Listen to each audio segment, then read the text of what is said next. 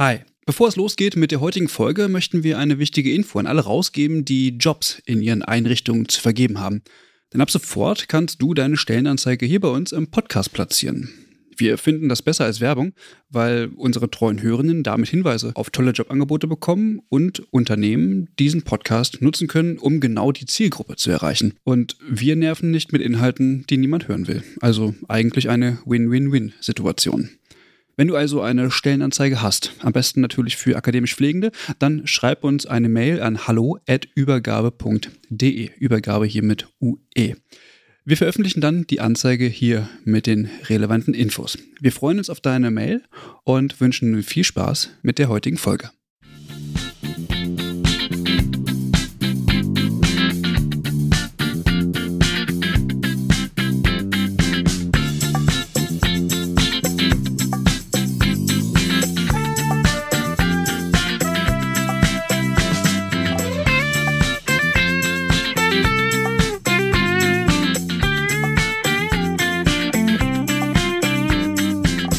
Ja, herzlich willkommen zu einer neuen Folge des Übergabe-Podcasts. Ähm, wir begrüßen alle Hörenden und heute gibt es wieder eine kleine Sondersendung und ähm, ich sitze hier äh, am Telefon mit äh, Dr. Markus May. Hallo, Herr May. Hallo, ja, mein Name ist Markus May, ich bin Präsident der Landespflegekammer Rheinland-Pfalz und äh, Pflegefachmann.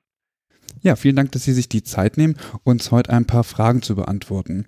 Ähm, die Corona-Krise ist ja nun ähm, seit längerem im Gange und ähm, verschont natürlich keinen Bereich in Deutschland. Wie ist denn die Lage aktuell in Rheinland-Pfalz, Herr May? Also bei uns in Rheinland-Pfalz ist die Lage genauso wie in anderen äh, Bundesländern. Wir haben steigende Zahlen an Infizierten. Ähm, das ist etwas am, äh, sich am äh, moderater am entwickeln äh, als äh, noch vor zwei Wochen. Aber trotzdem sehen wir jetzt langsam auch in den Krankenhäusern vermehrt äh, Menschen, die halt auch mehr Probleme mit Corona haben äh, als viele andere. Mhm. Das war ja zeitweise wirklich ähm, sehr ruhig. Wir hatten ja auch schon äh, mit jemandem aus dem Krankenhaus gesprochen, wo wirklich die ähm, Kapazitäten so weit runtergefahren sind, ja, dass man da zeitweise skeptisch war, ob da wirklich noch was kommt. Aber wie Sie schon sagen, jetzt mittlerweile ähm, steigen die Zahlen. Äh, welche Rolle nimmt denn die Kammer in dieser Krise eigentlich ein? Also die Kammer ist die Interessevertretung äh, der beruflich Pflegenden in Rheinland-Pfalz.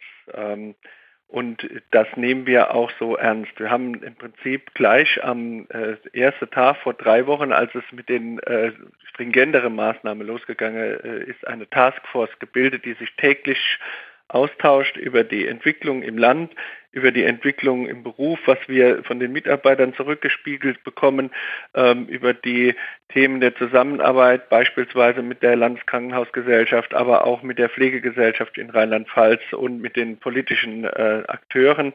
Äh, wir sind sozusagen äh, in jedem Thema, was unseren Berufsstand betrifft, mit drin. Äh, vielleicht nicht immer gleich äh, an vorderster Front, äh, sondern ähm, auch manchmal im Hintergrund am Werke. Aber wir haben die Kammer im Prinzip zu 100 Prozent auf Corona-Modus gestellt. Mhm. Jetzt haben Sie auch eine zentrale Meldestelle eingerichtet. Ähm, wer kann sich denn dort eigentlich melden und welchen Zweck äh, verfolgt es?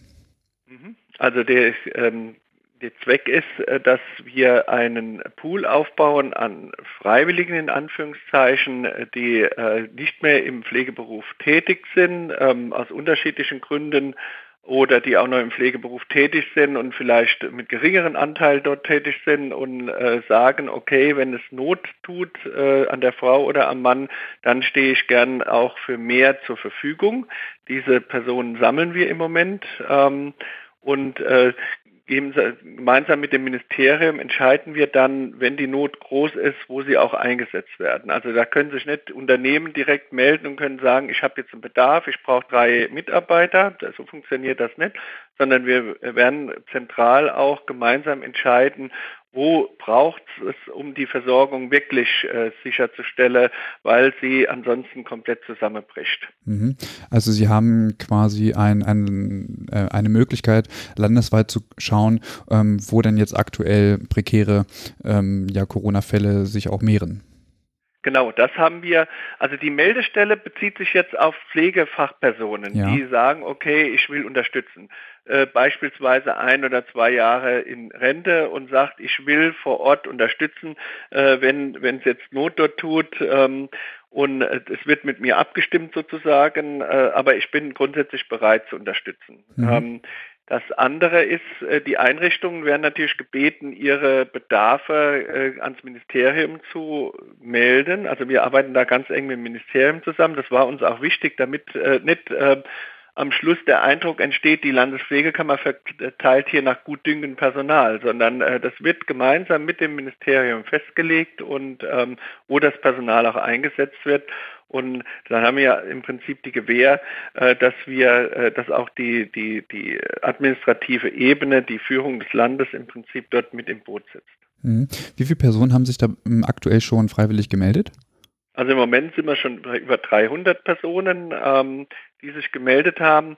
Wir werden jetzt nochmal am Wochenende eine umfassende Anzeigekampagne im Land starten. Ähm, und äh, gehen davon aus, dass sich auch noch mehrere melden. Ich, für mich äh, ist es nicht wichtig, wie viel das sind, sondern für mich ist es eher wichtig, dass die, die sich halt melden, auch dann zur Verfügung stehen, wenn sie gebraucht werden und dass sie halt die entsprechende Kompetenz haben. Mhm. Äh, wir können sich bei uns neben Pflegefachpersonen auch Pflegehilfspersonen melden.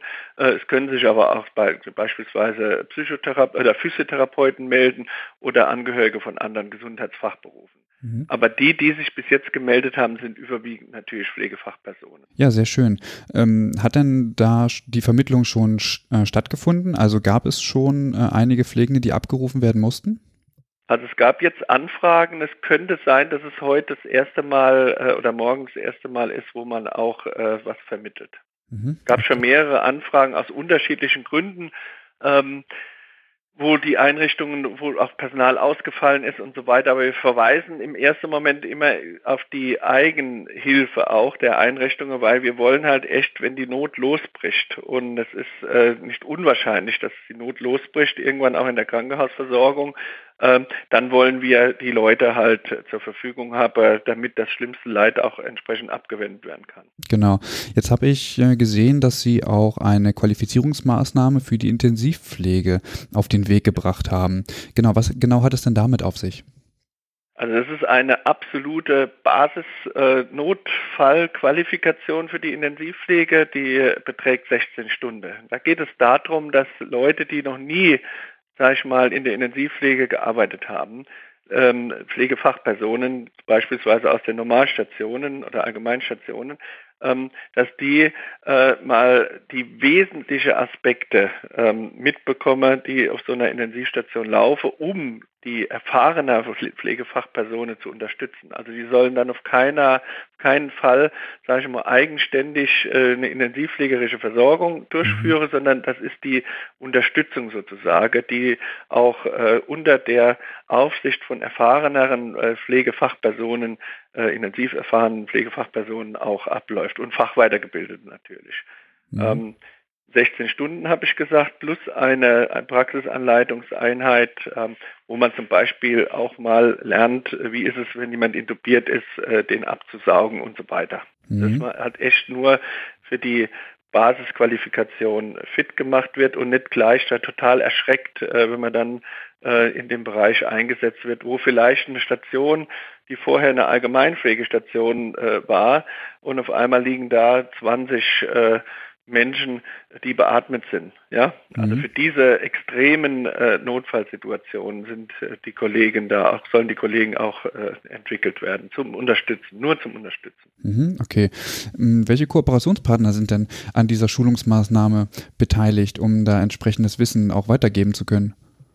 Also wir haben das äh, so gemacht, dass wir es natürlich mit äh, einem Bildungs- oder zwei Bildungszentren entwickelt haben, aber es ist im Prinzip frei von den Bildungs-, von den zwei Zentren, die das entwickelt haben. Äh, wir haben als Landespflegekammer da eine, ein Raster, äh, das wir vorgeben im Prinzip und äh, wenn eine Einrichtung, ein Krankenhaus zum Beispiel entscheidet, wir machen das auf Eigenregie sozusagen, äh, dann ist das auch möglich, solange die sich halt an diese Mindestvorgaben, die wir da gesetzt haben, also ein paar Themen, die da geschult werden müssen äh, und die Mindeststunden, äh, solange die sich daran halten, werden die auch äh, die äh, vom Land äh, zur Verfügung gestellte Finanzierung auch erhalten pro Mitglied, das halt entsprechend fortgebildet wurde.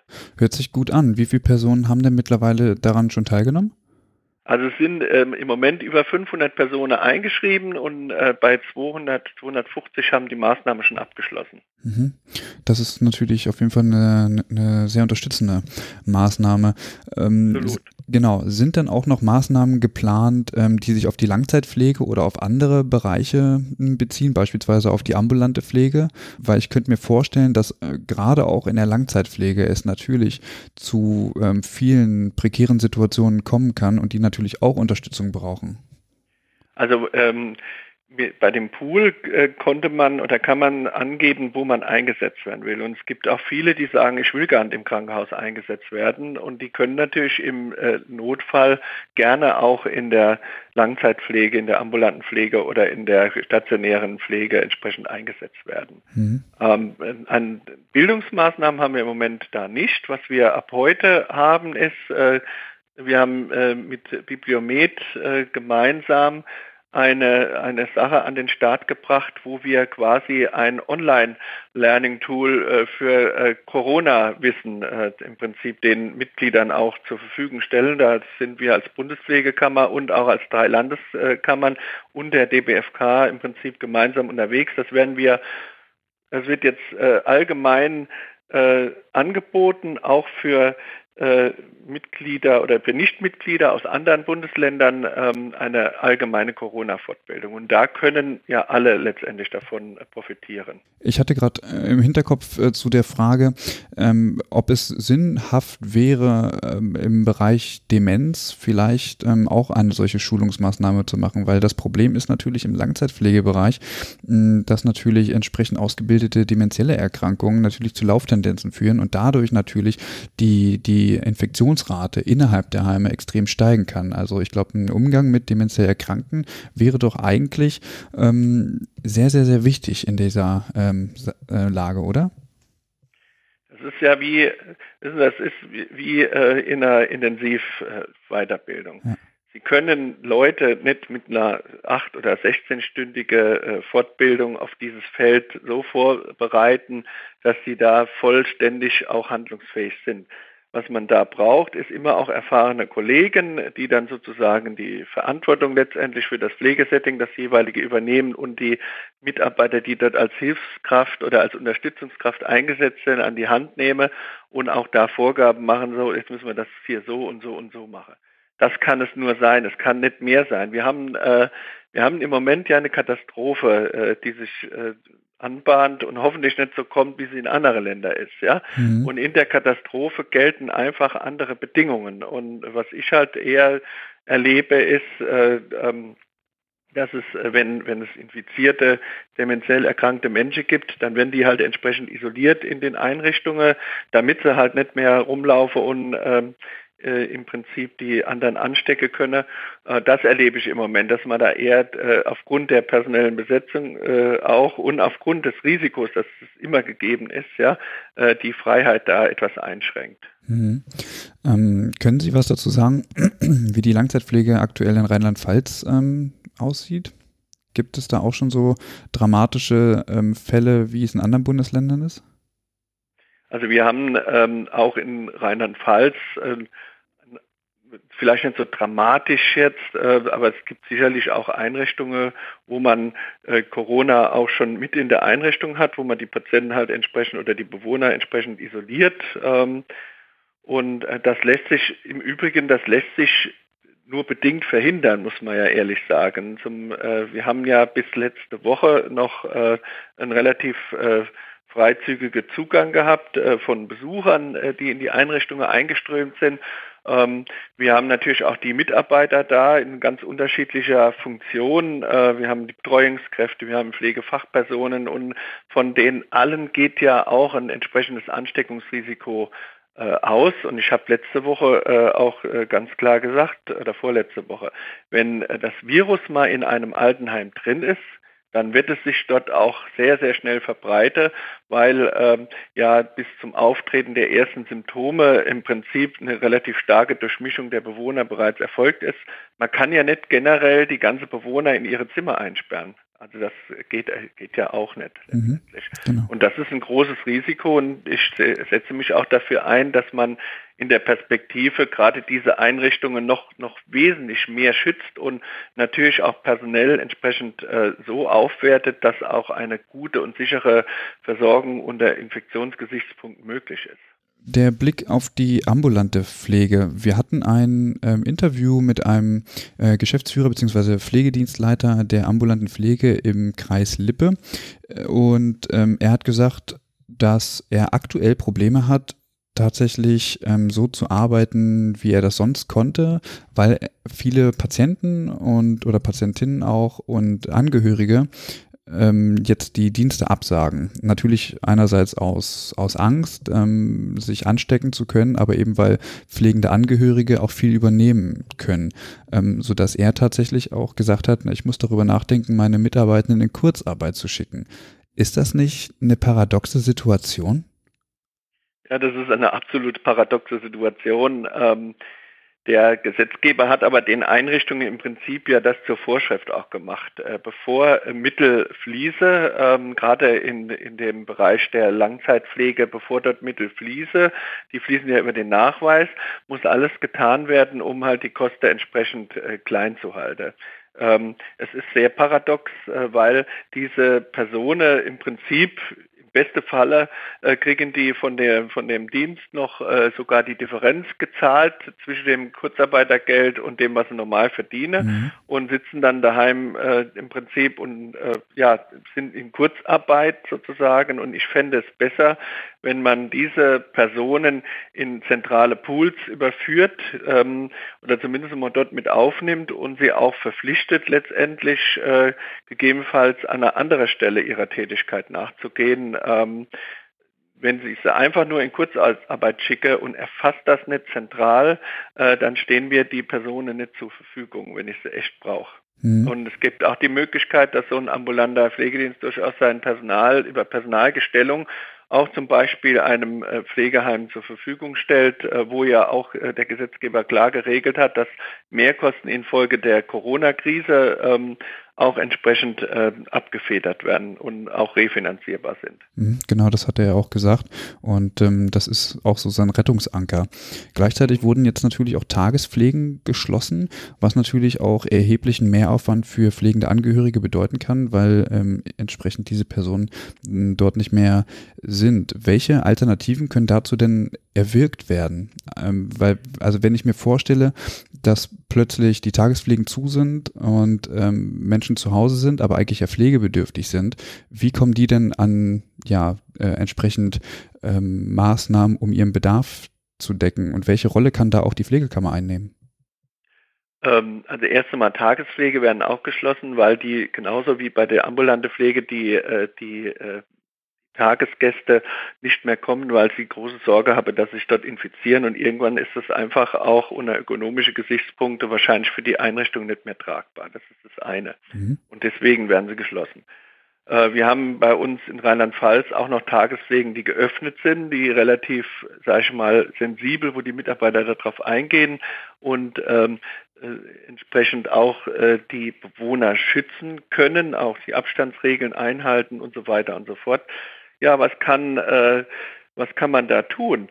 Ähm, letztendlich ist die ambulante Pflege mit dem, was sie im Moment macht, relativ stark ausgelastet. Der Kollege, den Sie gerade beschrieben haben, der jetzt seine Mitarbeiter in Kurzarbeit schickt, der könnte natürlich das Angebot machen, dass er das absichert zu Hause mit professioneller Unterstützung ähm, und könnte da seine Mitarbeiter teilweise einsetzen. Ähm, aber das ist begrenzt, muss man ehrlich sagen. Ähm, und hier zeigt sich, äh, wie die Politik seit Jahrzehnten und nicht nur Politik, sondern auch die Verbände, die Unternehmen seit Jahrzehnten im Prinzip die Pflege an den Rand äh, äh der Existenzkrise gespart haben. Und hier zeigt sich, dass wir einfach keinen Puffer mehr haben. Das heißt, im Extremfall müssen in dem Fall auch die Angehörige dafür sorgen, dass ihre pflegebedürftigen äh, jeweiligen Angehörigen auch entsprechend äh, durch sie versorgt sind. Mhm. Ähm, die Pflegekammer ähm, hat hier eine politische Funktion, auch im, nach der Krise schon. Ich meine, jetzt sind wir in der Krise drin. In der Krise ist es immer relativ schwierig, so ad hoc solche komplexe Dinge zu regeln, das muss man ganz ehrlich sagen. Aber wir müssen gucken, dass wir nach der Krise Strukturen entwickeln, gemeinsam, die halt, wenn nochmal so eine Krise kommt, und das wird mit Sicherheit so sein, ähm, die, äh, wenn nochmal so eine Krise kommt, halt das gewährleisten, dass die Versorgungssituation dann auch besser ist als während dieser Krise. Hm, ich habe mir ähm, Gedanken darüber gemacht, wie das denn bei Pflegebedürftigen ist, die beispielsweise ähm, eine Pflegefachperson aus dem Ausland haben und die beschäftigen und jetzt da genau. keinen Zugriff mehr drauf haben. Genau, die selbstbeschaffte Pflegehilfe, die äh, legalen und illegalen, gibt jetzt die zwei Formen, ähm, die haben auch Probleme. Die gibt es bei uns im Land auch und äh, da werden auch die ambulanten Pflegedienste angefragt. Teilweise kann das, sage ich mal, befriedigt werden, aber in der Regel nicht in dem 24-Stunden-Setting, äh, was man normalerweise hat. Und die Leute sind, also die Personen, die Angehörigen sind natürlich auch nicht bereit, äh, auch mehr Geld vielleicht in die Hand zu nehmen, um die Versorgung abzusichern. Mhm. Ähm, also da muss man sagen, da müssen dann die Angehörigen quasi in die Bresche springen, ja, ähm, und im Extremfall kommt es dazu, wenn die äh, Personen unterversorgt sind, das ist äh, das, äh, die größte Sorge, die wir haben, dann kommen die halt über Notfallsituationen in die Krankenhäuser rein und in eine Situation, wo wir ja in den Krankenhäusern auch ein, eine Anhäufung jetzt an Corona-Fällen ähm, haben werden, ist es halt relativ kritisch zu sehen. Aber es ist auch nicht zu ändern im Moment. Hm. Ja, das stimmt natürlich. Besondere also, Situation. Das sind immer die Forderungen oder die Fragen, die kriege ich ja oft gestellt. Was macht jetzt die Pflegekammer? Die Pflegekammer hat, Wesen, die, die hat äh, äh weder 500 bis 1000 Leute in der Hinterhand, die sie einfach kreuz und quer verteilen kann. Das ist nicht ihre Aufgabe. Unsere Aufgabe ist es zu gucken, wie machen wir das System in der Perspektive besser und wie schützen wir die Kolleginnen und Kollegen, äh, die jetzt äh, im Feld drin sind oder wie unterstützen wir, dass sie geschützt werden, die jetzt im Feld drin sind, äh, dass sie sich halt nicht infizieren und so weiter und so weiter. Mhm. Das ist unsere Aufgabe ein Stück weit. Mhm. Eine hervorragende Überleitung zur Schutzkleidung. Ähm, wie ist denn da die Lage in Rheinland-Pfalz? Ist da genügend Material vorhanden oder gibt es Engpässe? Also es gibt mit Sicherheit auch schon Engpässe. wir haben heute Morgen nochmal in unserer Taskforce-Sitzung äh, gesagt, wir müssen nochmal die, äh, die Lage abfragen. Verantwortlich für, die, für das zur Verfügung stellen von Schutzkleidung ist äh, der Arbeitgeber generell. Das mhm. muss man so sagen. Und ähm, jetzt hat der Bund sich sozusagen diese, diese Perspektive mit an Bord geholt und hat gesagt, wir besorgen Material. Also verantwortlich ist auch der Bund in dem Fall. Wir äh, sind als Landeswegekammer hier relativ klar. Wir sagen, man braucht im Prinzip für die Versorgung der Menschen, braucht man entsprechende Schutzmaterialien. Ähm, wenn diese Schutzmaterialien nicht vorhanden sind, ähm, dann ist es eigentlich nicht vertretbar, die Mitarbeiter einem besonders hohen Risiko auszusetzen. Von daher gehen wir davon aus, dass es gelingen wird. Ähm, und die Hoffnung stirbt wie bekannt nicht zuletzt. Wir gehen davon aus, dass es gelingen wird, eine ausreichende äh, Material äh, Verfügbarkeit auch sicherzustellen durch die Akteure. Es gibt ja Möglichkeiten, Material zu kaufen, auch wenn es jetzt 20, 30, 50 mal so teuer ist, äh, dann muss man das Geld halt ausgeben. Wenn man, ähm, wenn man Versorgung betreiben will, muss man das Geld letztendlich auch ausgeben. Ähm, es gibt, wie gesagt, bestimmt an der einen oder anderen Stelle gibt es einen Mangel. Ähm, wie groß der ist, kann ich nicht sagen. Ja, ich glaube, das kann aktuell äh, niemand so richtig beziffern. Es kommt ja natürlich auch darauf an, wie viele Patienten und Patientinnen da ähm, derzeit sind.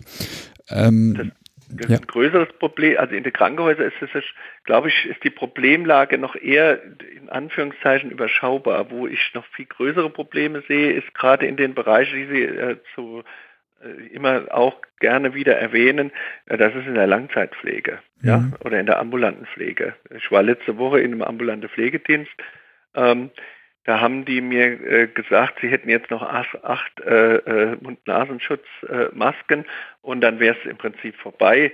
Äh, die Chefin, die hat gesagt, gut, ich kann da aber noch welche besorgen. Das ist jetzt äh, nicht das Problem, aber die sind halt erheblich teurer, als sie früher waren. Hm, wäre dann nicht auch äh, in der Folge, ich sag mal, die, die Pflicht der Pflegekammer zu sagen, also wenn sie nicht geschützt sind, dann dürfen sie auch nicht arbeiten gehen?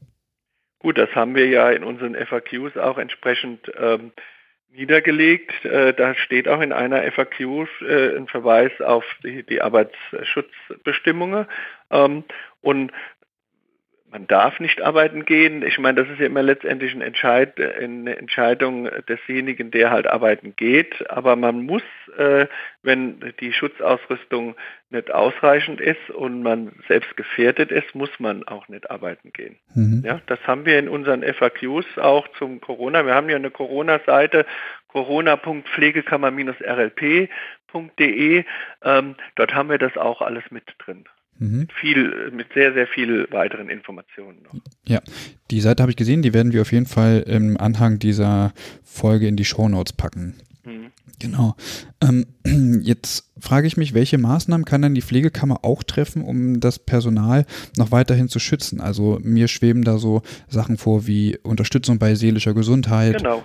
Ja, ja. Mhm. Da, da haben wir, ähm, da haben wir eine Zusammenarbeit mit der äh, Landespsychotherapeutenkammer gestartet und sind da im Moment dabei, auch ein entsprechendes äh, Programm aufzustellen und äh, wahrscheinlich in dieser Woche auch schon die Mitglieder entsprechend zu informieren. Parallel machen wir uns natürlich auch Gedanken über ethische Fragestellungen oder über e-, ethische Dilemmata, die eventuell in der Krise auftreten können und werden da auch den Mitgliedern ein Bündel an, äh, an, an, Möglichkeiten an die Hand geben. Da macht sich im Moment auch eine kleinere Gruppe Gedanken drüber. Äh, das würden wir aber auch auf der Bundesebene äh, mit der Bundespflegekammer entsprechend voranbringen. Dass wir auch so ein äh, Netzwerk haben von Experten, die man anfragen kann. Äh, da sind wir auch dran. Mhm. Okay. Ähm, verlassen wir kurz ähm, den, den eigentlichen Pflegebereich und den Zustand in, in den jeweiligen Settings.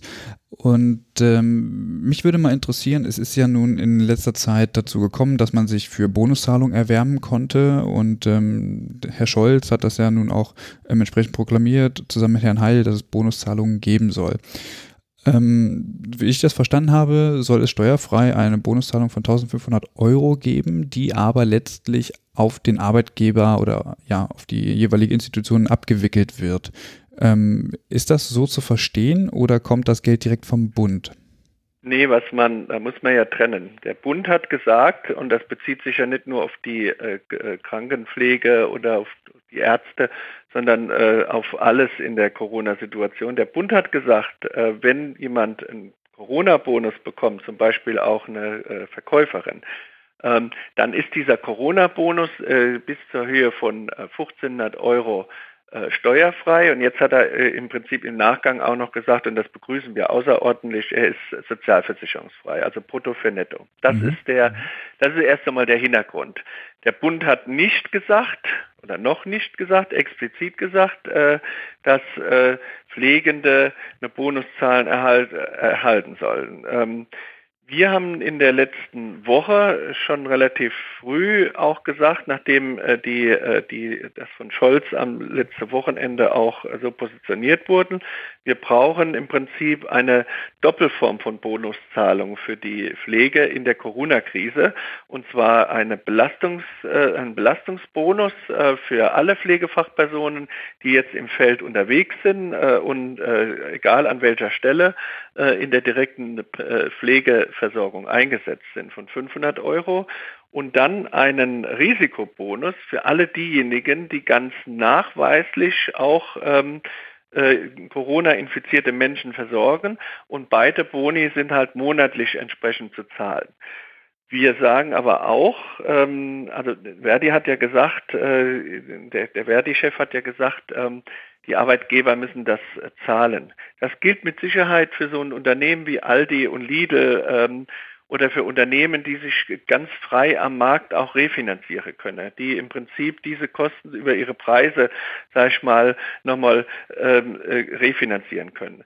In unserer Branche, also im Gesundheits- und Sozialwesen, haben wir aber keine vollständigen äh, freien Marktbedingungen, sondern wir sind in unserer Möglichkeit, Einnahme zu machen, eingeschränkt. Und deshalb kann man hier die Last nicht einfach auf die Träger äh, im Prinzip übertragen. Sonst haben wir spätestens nach der Corona-Krise eine Welle von Pleiten, äh, nicht nur von Krankenhäusern, sondern auch von ambulanten Pflegediensten und von Heimen. Äh, nein, hier muss der Staat äh, quasi über die Sozialversicherung äh, und oder über Steuerlösungen und oder über Poollösungen, wie die Grüne das jetzt vorgeschlagen haben äh, am Wochenende, äh, für eine Refinanzierung sorgen, und zwar eins zu eins. Wäre es nicht auch möglich, dass das jeweilige Bundesland ähm, diese Zahlung übernimmt, wenn der Arbeitgeber das nicht äh, machen würde, sodass es quasi auch immer garantiert ist? Also die, genau, das ist mir im Prinzip völlig egal, wer das übernimmt und wer da Gewährsträger ist. Ähm, ich will nur äh, verhindern, ähm, dass die Pflegepersonen, ähm, wo sie im Moment eingesetzt sind, ihre Arbeitsplätze am Schluss auch noch verlieren, weil die Unternehmen pleite gehen. Mir ist es völlig egal, ob der äh, Jens Spahn das übernimmt oder die Bundesregierung übernimmt, der äh, äh, der Bund übernimmt oder die Sozialversicherung oder ein Land halt hingeht. Was ich bei den Ländern halt eher kritisch finde, ist halt, äh, es gibt, wir haben 16 Bundesländer ähm, und äh, bis sie da eine einheitliche Regelung haben, ist im Prinzip die Krise vorbei, äh, mhm. weil jedes Land auch unterschiedliche Finanzierungsvoraussetzungen haben. Deswegen äh, empfehle ich eine schnelle bundeseinheitliche Regelung und das kann natürlich nur auf der Bundesebene erfolgen. Der Vorschlag, den der Söder jetzt am Wochenende gemacht hat, ähm, dass er sagt, äh, eine, eine, Prämie von 500 Euro im Prinzip, das ist schön und gut, aber das reicht noch, noch nicht aus. Ich bin mal gespannt, ob er das noch etwas äh, schärft. Ähm, wenn ein Bundesland die Kosten übernimmt, dann äh, spart der Bund das Geld. Ich weiß nicht, ob das taktisch klug ist. Ich finde eher, es sollte hier eine gemeinsame Position auch äh, erfolgen. Und die betrifft dann natürlich alle beschäftigten Gruppen, die in der entsprechenden Situation halt drin sind. Also nicht nur Pflege, kann nicht nur Pflegefachpersonen betreffen, es muss auch die anderen betreffen, die dort auch mitarbeiten und auch dem Risiko ausgesetzt sind. Aber wie gesagt, wir sind ja als Kammer jetzt erst einmal für die Pflegefachpersonen da, deswegen fordern wir auch für die Pflegefachpersonen. Sind diese Zahlungen, also wenn sie jetzt einmalig sind, so wie es ja eigentlich geplant ist, nicht auch ein bisschen kritisch zu betrachten? Ähm, ich, also ich rede nicht von einer einmaligen Zahlung. Ähm, ich rede von monatlicher Zahlung. Ähm, und zwar unsere Forderung ist von April äh, bis zum Ende der Krise monatlich 500 Euro äh, äh, Belastungsbonus und 500 Euro Risikobonus. Das heißt, eine Pflegefachperson, die äh, nachweislich Corona-infizierte Menschen versorgen, das werden viele sein, kriegt pro Monat 1000 Euro. Also mhm. unsere Forderung okay. ist keine Einmalforderung mit äh, ganz dickem Auto. Eine Einmalforderung ist im Prinzip, oder eine Einmalposition von 500 Euro ist eigentlich ein Witz. Ja? Mhm, genau. Deswegen ähm, war die Frage, und ich habe es tatsächlich aus den Medien auch immer so verstanden, dass ähm, diese Bonuszahlungen so einmalig sein sollten und nicht während ja, der ganzen genau. Laufzeit. Äh, wir, ich weiß nicht, ob Sie unsere Positionen gelesen haben und auch unsere Pressemeldungen. Wir sind ganz klar, wir sagen natürlich monatlich. Mhm. Wie kann das finanziert werden. Also natürlich, wenn es jetzt vom Staat kommt, muss irgendein ähm, Topf angezapft werden, das ist alles richtig, aber im Moment kann ja niemand absehen, wie lange das noch geht. Ähm, und das wird ja doch, also Pflegende sind ja nun auch äh, die größte Berufsgruppe äh, im Rahmen des Gesundheitswesens. Ähm, könnte das nicht auch dazu führen, dass man da, ähm, ich sag mal, sich ein bisschen übernimmt, äh, was die Kosten betrifft? Also ich finde diese Argumentation, Pflegende sind die größte Berufsgruppe, ist ja eine richtige Argumentation, aber das kann ja nicht begründen, warum man jetzt eine Berufsgruppe einbezieht, besser stellt, schlechter stellt und so weiter und so fort. Ich mhm. finde, Pflegende sind die wichtigste Berufsgruppe in unserem Gesundheits- und Sozialsystem äh, oder mit die wichtigste oder, oder die wichtigste. Zumindest stehen sie mit anderen Berufsgruppen an erster Stelle. Mhm. Und ähm, auch das ist der Grund, warum wir sie benötigen und das ist der Grund, warum Versorgungssicherheit durch sie hergestellt wird und deshalb, das muss auch entsprechend finanziert werden. Und ähm, Natürlich bin ich auch Mitbürger hier in der Gesellschaft und ich gehe davon aus, dass das nur finanzierbar ist, indem alle sich daran beteiligen und das entsprechend entweder über Steuern oder über Beiträge auch refinanziert wird. Und die Steuern und die Beiträge müssen natürlich dann auch verteilt werden auf die Versichertengemeinschaft beispielsweise.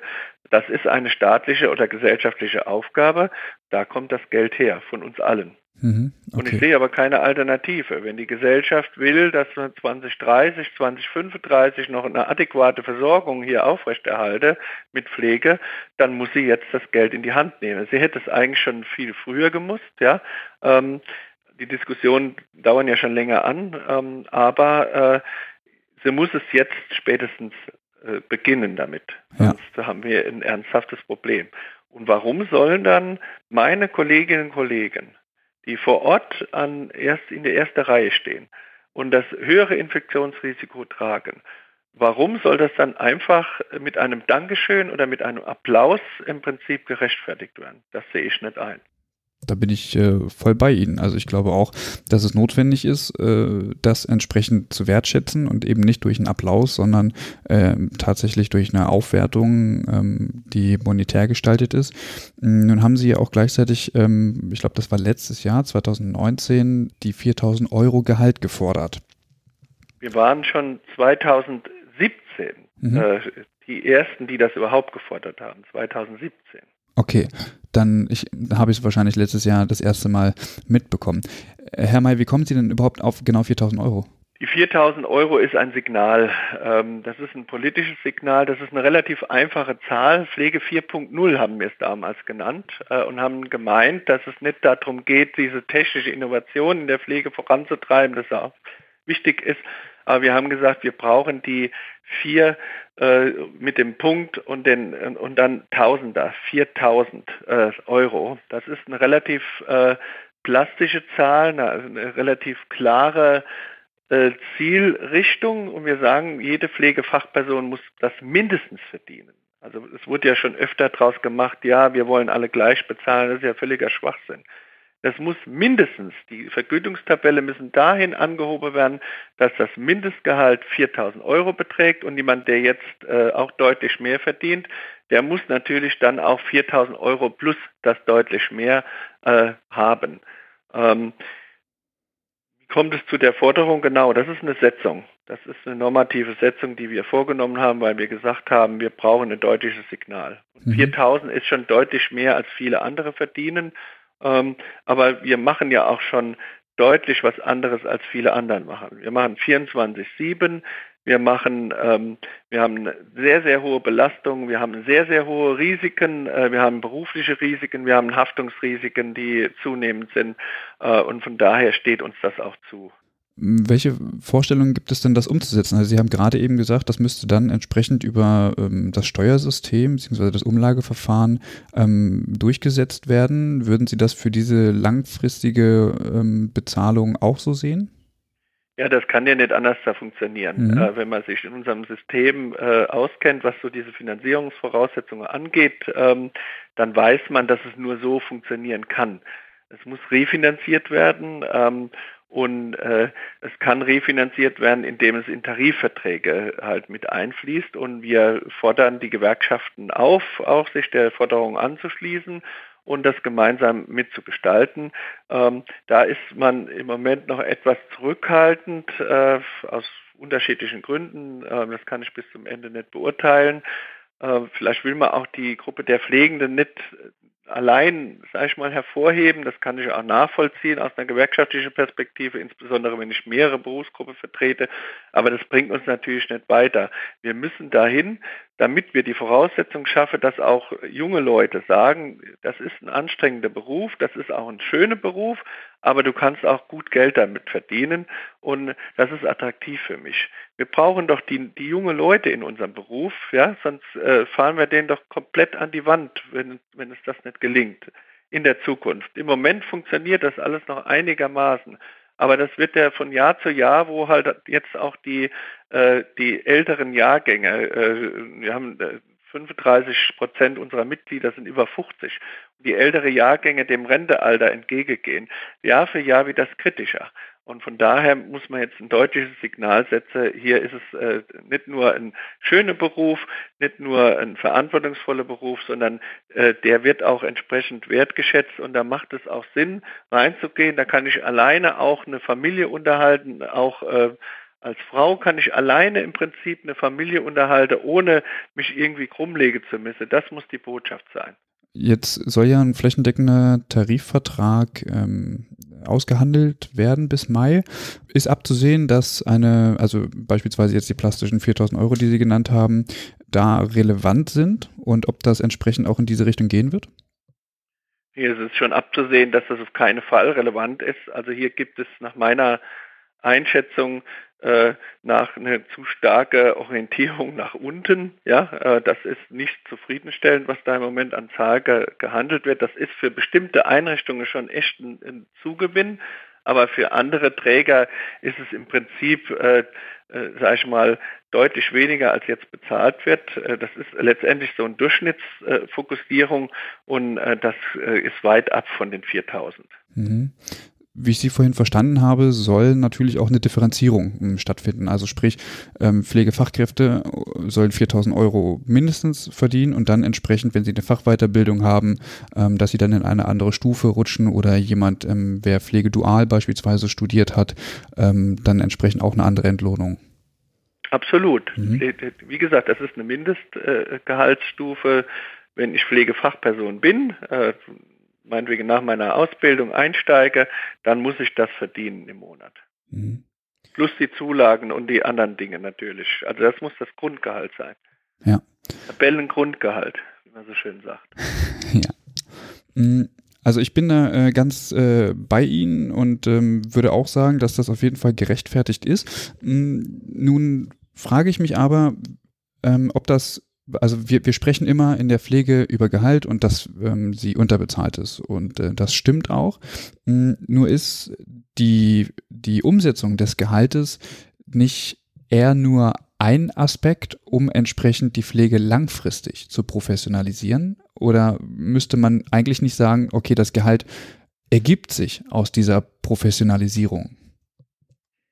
Ähm, ja, das ist, äh, da ist an beidem äh, was Richtiges und was Wahres auch dran. Ähm, die Frage ist nur, äh, was ist zuerst, äh, die, äh, die Henne oder das Ei oder das Huhn, das Ei. Ähm, und ich denke, das Gehalt ist das, was man am schnellsten im Prinzip erreichen kann. Ansonsten äh, hat Gehalt natürlich nur bedingt was mit Professionalisierung von Pflegeberuf zu tun. Ähm, Professionalisierung von Pflegeberuf ist natürlich zum einen die Akademisierungsperspektive auch voranbringen ähm, und die Perspektive, dass ich auch die ähm, Masterstudiengänge oder Mastermöglichkeit der Weiterbildung habe. Äh, Professionalisierungsperspektive ist auch äh, das Skillmix, das interprofessionelle Skillmix. Damit meine ich den Skillmix der äh, da ist äh, zwischen, den zwischen den Weiterentwicklungen in der Pflege, wenn sie schon mal Pflegefachpersonen sind, also zum Beispiel weitergebildete Pflegefachpersonen, akademisierte Pflegefachpersonen, mhm. da müssen wir im Sinne der Qualität der Versorgung äh, zu ganz neue Betrachtungen auch kommen, ähm, was die Aufgabezuschreibungen angeht. Also ich weiß in der Intensivstation zum Beispiel, ähm, da darf jeder das Gleiche machen, ob er jetzt ein, äh, sag ich mal, die Weiterbildung hat oder ob er keine Weiterbildung hat. Ähm, das haben wir in der Vergangenheit immer sehr gut auch toleriert im Prinzip, aber wir haben immer mehr auch komplexere Patientenzustände und brauchen hier auch eine, eine neue Diskussion auch des interprofessionellen Skillmixes und wir müssen den vor allen Dingen auch in die in die Praxis, sage ich mal,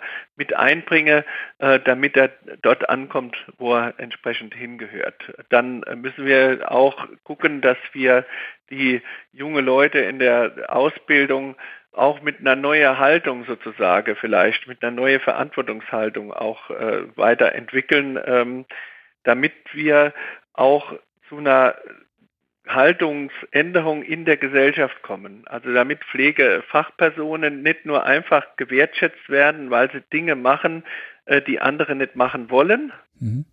unter, dem, äh, unter der Botschaft, das könnte ich nicht, sondern weil sie äh, Dinge machen äh, oder dass, es wahrnehmbar ist auch in der Gesellschaft, äh, dass sie Dinge machen, die hochverantwortungsvoll sind und die nicht immer nur mit Klischees zu tun haben. Mhm. Also es sind ganz viele Perspektiven, die wir da voranbringen müssen. Auch die Weiterbildungsorganisation, ähm, sag ich mal, entsprechend äh, ja, entwickeln, neue Weiterbildungen an den Start bringen, äh, ähnlich wie die Facharztweiterbildungen ähm, im Prinzip, wo man auch eine lebenslange Perspektive halt mehr hat als bisher. Und da gibt es schon einige wichtige Aufgaben noch zu erfüllen. Hm, Sie haben eben das Henne-Ei-Problem so ein bisschen beschrieben. Da würde ich ganz gerne mal kritisch einhaken, auch wenn die Zeit schon ein bisschen fortgeschritten ist. Hm, es gibt äh, ja hinreichend Hinweise darauf, ähm, dass das Gehalt eigentlich nicht zu einer Attraktivität des Berufes führt. Es ist eine Säule, das mag sein, aber wir wissen auch, dass ähm, Geld einen eher kurzfristigen Motivationsfaktor hat und das Geld verändert ja letztlich nicht die Arbeitsbedingungen, weil wir haben ja immer noch zu wenig Personal. Und nun weiß ich, ähm, dass beispielsweise Menschen sich für einen Pflegeberuf entscheiden, weil sie es studieren können ähm, sie sagen, ähm, eine Ausbildung möchte ich nicht machen, ich habe mein Abi gemacht und ähm, ich kann Pflege studieren und deswegen mache ich das. Und die Zahl scheint nicht unerheblich klein zu sein. Das bedeutet im Grunde genommen, die Akademisierung ähm, des Pflegeberufes hat scheinbar mehr Potenzial, Menschen in den Pflegeberuf zu holen, als das Gehalt. Weil aktuell haben wir kein hohes Gehalt, aber die Möglichkeit, zu, äh, sich zu akademisieren, was dazu führt, dass sich Leute für diesen Beruf entscheiden, gleichwohl sie wissen, dass das Gehalt niedrig ist. Es scheint also so zu sein, dass das Gehalt eher einen wenigen oder einen geringen Faktor hat, den Beruf attraktiv zu machen. Und wenn ich jetzt das Gehalt ähm, einfach nur anhebe, dann habe ich trotzdem ja keinen Zulauf in die Berufsgruppe und die Arbeitsbedingungen verändern sich nicht, weil ähm, sich weniger Leute entsprechend für die Ausbildung entscheiden. Und ähm, also deswegen wollte ich nochmal einfach kritisch, kritisch nachhaken, ähm, weil ich nicht sehe, dass das, dass eine Anhebung des Gehaltes dazu führt, dass ähm, sozusagen die, die eklatanten Probleme, die wir haben in der Gesundheitsversorgung, dadurch verbessert werden und die Pflege professionalisiert wird, sondern dass das Gehalt wahrscheinlich eher sich daraus bemisst, ähm, was man denn alles machen kann. Weil Pflege muss ja auch in der Lage sein, ähm, zu beschreiben, was denn eigentlich ihr Gegenstandsbereich ist. Und da fehlt es im Moment. Ähm, würden Sie das also, unterschreiben oder ist das an den Haaren herbeigezogen? Teilweise unterschreibe ich das. Also zum einen ist ja äh, das, was Sie jetzt erwähnt haben, ist äh, Gehalt kein Professionalisierungsbestandteil. Ähm, wenn man jetzt mal die äh, Professionalisierungstheorie sich anguckt, ja, ähm, dann hat das Gehalt nichts mit Professionalisierung zu tun. Genau. Ähm, ich, äh, es, geht, es geht mir geht mir auf der einen Seite um Professionalisierung, das haben Sie ja auch abgefragt, ja. Mhm. Ähm, da gehören auch so Sachen rein wie zum Beispiel Substitution und Delegation nochmal neu denken, also auch äh, wer macht was äh, mhm. im, äh, äh im, im, interprofessionellen Dialog entsprechend. Ähm, aber das, ich bin schon der Meinung, dass eine so deutliche Aufwertung, und das ist ja eine deutliche Aufwertung, schon eine Signalwirkung hat. Also wenn es um 10% oder 9% mehr Gehalt geht oder um 5% mehr Gehalt, um 4 und 3, da gebe ich Ihnen absolut recht. Das hat keine Signalwirkung. Aber so eine deutliche Aufwertung äh, im Kontext zu anderen Berufen sich zu stellen, gehaltsmäßig, äh, das wird schon Auswirkungen haben. Und das ist auch das, was junge Menschen sich anschauen. Und ähm, was diese Akademisierungsperspektive angeht, da muss man jetzt erstmal schauen, ähm, ob das auch in der Perspektive gelingt. Wir haben ja jetzt seit 1.1.2020 das Pflegeberufegesetz. Wir sind im mhm. Moment dabei, die äh, gesamten Weiterbildungen die, oder Ausbildungen, die ja vorher als duale Ausbildung gelaufen sind äh, und wo es äh, Zuspruch gab, ja, ähm, mhm. wo es Zuspruch gab, auch äh, umzuwandeln in eine Form, die ja so nicht mehr finanziert wird, wie sie äh, die ganze Zeit ausfinanziert wurde. Also es gibt kein Ausbildungsgehalt mehr, sondern es gibt höchstens BAföG und so weiter und so weiter. Also äh, das ist eine andere Perspektive und da müssen wir jetzt erstmal schauen, ob es uns gelingt, jetzt auch noch die viele Leute da anzukoppeln, äh, die sich über die duale Perspektive angekoppelt haben. Mhm. Ähm, das kann ich noch nicht sagen. Das müssen wir jetzt mal das Jahr abwarten, wie da die Einschreibezahlen sich verändern oder wie die Hochschule, sage ich mal, das umstelle. Äh, Sie haben ja auch noch Zeit, äh, einige Jahre bei dem dualen Modell zu bleiben. Und dann kann man das erst sagen, ob das, äh, sage ich mal, gelingt darüber. Und ich, das ist auch für mich kein Argument, das andere auszuschließen. Wenn Sie die Kolleginnen vor Ort fragen, dann sagen die im ersten Moment genau das, was Sie sagen. Da, das Gehalt ist nicht das Wichtigste. Äh, ich hätte lieber mehr Personal oder ich hätte lieber weniger Belastung. Ähm, manche sagen vielleicht auch, und wenn ich mal die Verordnung machen könnte, das wäre auch gut, weil dann brauche ich nicht zum Arzt zu fahren und äh, brauche dort Rezepte zu holen und so weiter und so mhm. fort. Ja? Ähm, und, aber wenn Sie sich diese, das angucken, das ist ja ein Teufelskreislauf. Sie haben eine hohe Belastung, Sie haben eine relativ, äh, ja, eine Zahlung in der Höhe, wie sie jetzt ist, die ist halt nach Außenperspektive nicht besonders attraktiv, vielleicht auch nicht besonders unattraktiv, aber das zieht da jetzt keinen rein, der vielleicht, ähm, der vielleicht nicht eh da reingeht, weil er sagt, ja, das ist der Beruf, wo ich rein will. Ja, ähm, aber mhm. wir sind in einem War for Talents. Wir können uns diese Perspektive gar nicht mehr erlauben in Zukunft. Wir haben wesentlich äh, weniger junge Menschen am Markt, die sich entscheiden für ganz viele attraktive äh, Bildungsmöglichkeiten. Und da spielt, das kann ich Ihnen sagen, Geld schon auch eine Rolle. Und äh, dann äh, kann ein Beruf sich auch durch diese finanzielle Perspektive deutlich hervorheben äh, und sich auch attraktiv machen. Das war schon immer so. Und wenn, wenn Sie dann den Leuten sagen, ja, wie kommen dann die Leute äh, Praxisfeld rein, um mich zu entlasten. Äh, ist dann Geld nicht doch wichtig? Und musst du nicht für diese Belastung, die du jetzt ja erträgst, nicht äh, wenigstens einen Teil Schmerzensgeld kriegen, in Anführungszeichen? Dann gucken mich die Kollegen an und sagen, ja stimmt, das ist richtig. Mhm. Das ist die Perspektive. Es geht hier echt um Wertschätzung.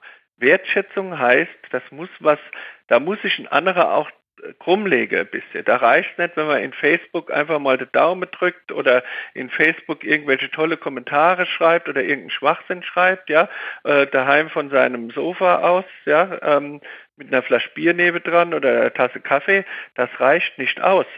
Das muss spürbar sein und dann ist das eine Anerkennung. Und alles andere ist nichts wert, mhm. auch wenn es Wertschätzung heißt. Mhm. Und Wert hat immer was mit Geld zu tun in unserer Gesellschaft. Hm. Okay, ich will jetzt gar nicht weiter ähm, drauf eingehen. Ich glaube, wir sind uns einig, dass äh, beides notwendig ist und ähm, dass es neben genau, dass es nebenher gehen muss. Ich habe noch einen Gedanken. Es ist äh, vielleicht ja. eine Sache noch. Ähm, es ist ja nicht grundsätzlich Aufgabe der Kammer, Gehalt zu fordern. Nein. Aber wenn keiner da ist, der das macht für unsere Berufsgruppe, dann machen wir das. Mhm. Wir würden uns sehr wünschen, dass sich die Gewerkschafter an die Spitze der Bewegung stelle. Wir werden das unterstützen. Ähm, aber das ist im Moment leider nicht so und von daher äh, machen wir das. Mhm ich weiß nicht, ob ich das Rotgang-Gutachten noch ansprechen möchte. Ähm, äh, also ich habe äh, das, das Rotgang-Gutachten sagt ja aus, dass ähm, es sinnhaft wäre, ähm, das Assistenzpersonal zu erhöhen und entsprechend die Fachkraftquote zu senken. Wenn ich jetzt an das Gehalt äh, denke, würde dann diese Gehaltsforderung nicht, ähm, ich mal, also in bestimmter Form auch verpuffen, weil ja dann Unternehmen weniger Fachkräfte ähm, beschäftigen müssten. Und wenn sie das zu einem höheren Gehalt machen, dann könnten sie sagen, ich beschäftige wirklich nur das an Fachpersonal, was ich muss. Und der Rest wird mit Assistenzpersonal ähm, ich sag mal, aufge, aufgefüllt.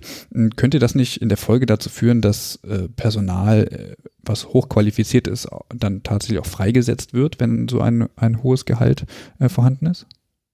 Also das Rotgang-Gutachten, ähm, das propagiert das, aber die Frage ist ja, was ist in dem Rotgang-Gutachten die Standortgebundenheit des Denkens? Mhm. Ähm, aus meiner Perspektive stimmen bestimmte Annahmen in dem Gutachten nicht. Wir sind da auch äh, mit dem Deutschen Pflegerat gemeinsam und der Bundespflegekammer in Vorbereitung auf eine entsprechende Erwiderung. Wir haben da schon Zweifel dran, weil es ja auch eine eine Ist-Betrachtung ist ähm, und wir natürlich äh, sehen, dass viele Dinge, die eigentlich erforderlich wären ähm, in der Versorgung, die jetzt gar nicht angeboten werden, die fließen natürlich in so eine Betrachtung nicht ein. Das ist ähnlich wie bei den DRGs. Ja. Und äh, von daher sehen wir das schon, diese Ansätze schon nicht ganz unkritisch im Prinzip. Wir finden gut, dass sich immer jemand Gedanke gemacht hat äh, und auch dafür finanziert wurde ist.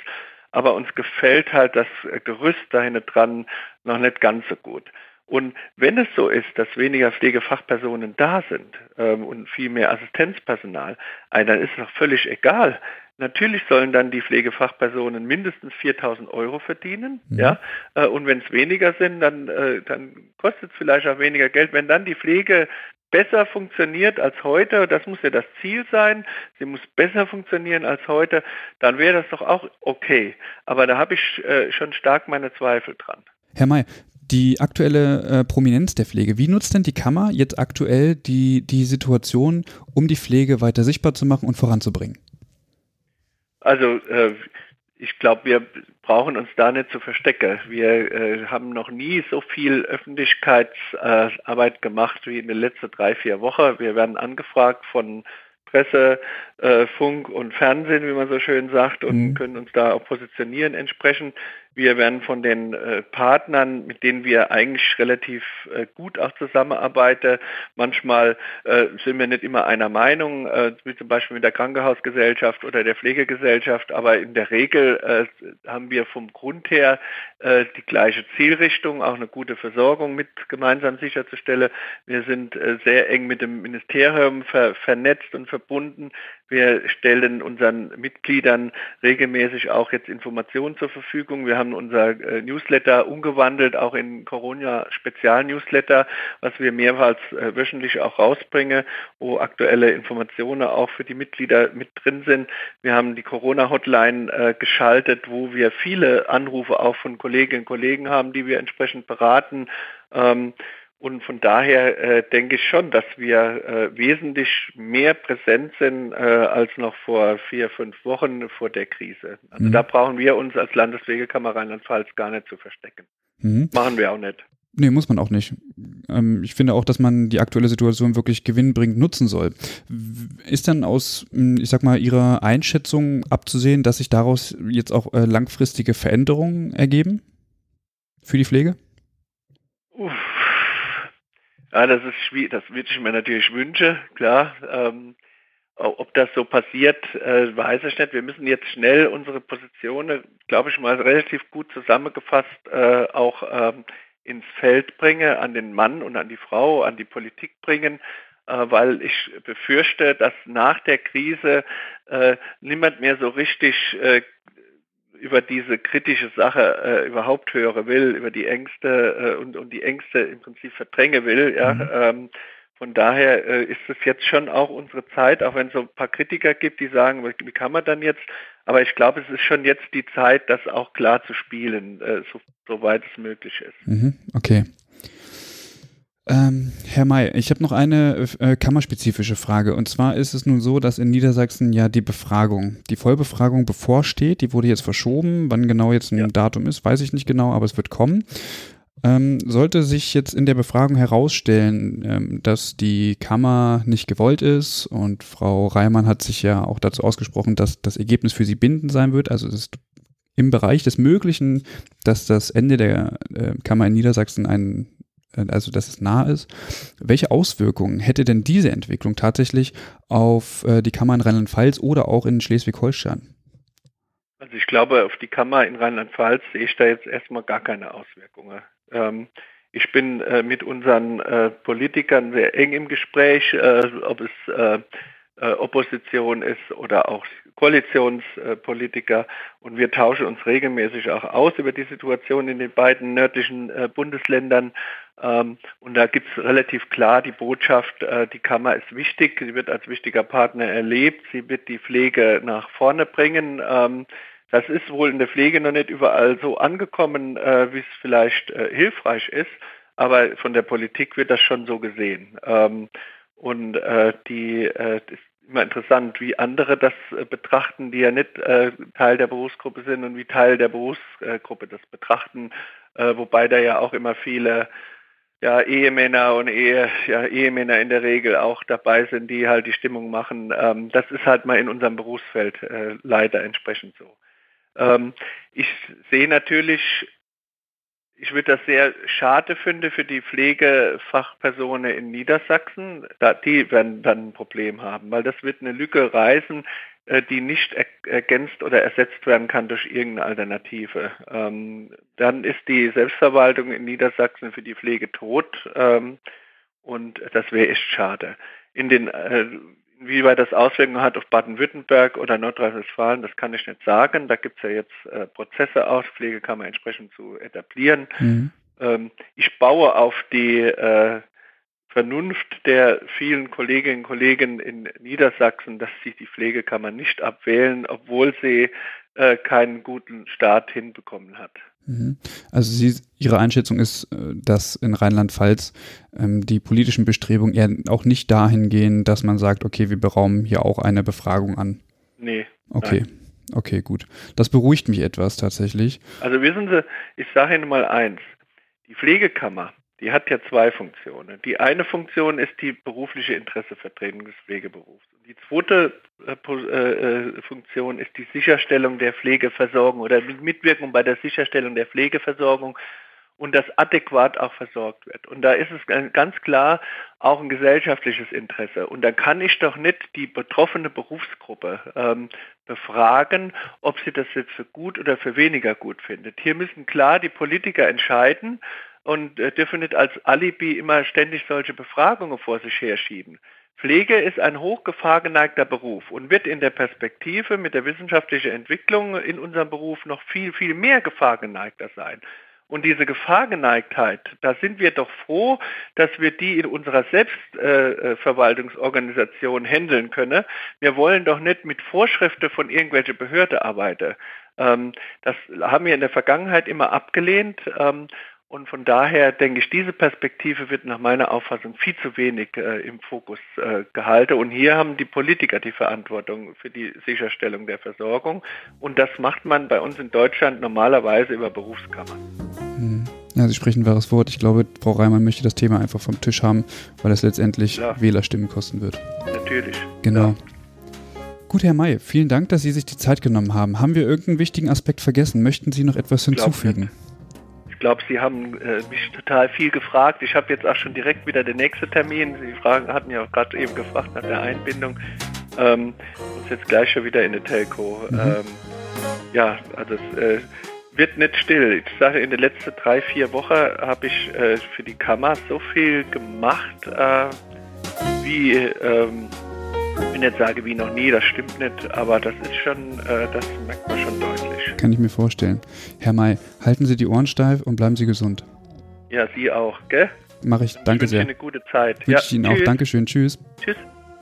Ja, das war Markus May von der Pflegekammer Rheinland-Pfalz. Ähm, ja, an dieser Stelle nochmal äh, herzlichen Dank, dass Sie sich die Zeit genommen haben. Wenn euch die Folge gefallen hat, dann schreibt uns gerne eine Bewertung auf Apple Podcasts. Wir freuen uns sehr darüber. Und ähm, wenn ihr entsprechendes Feedback habt, dann könnt ihr uns gerne auch eine Mail schreiben, uns auf Facebook, Twitter oder Instagram kontaktieren. Wir würden uns sehr darüber freuen, gerade auch zu diesem Thema der Pflegekammern und auch in Bezug auf das ähm, angesprochene Thema des Gehalts.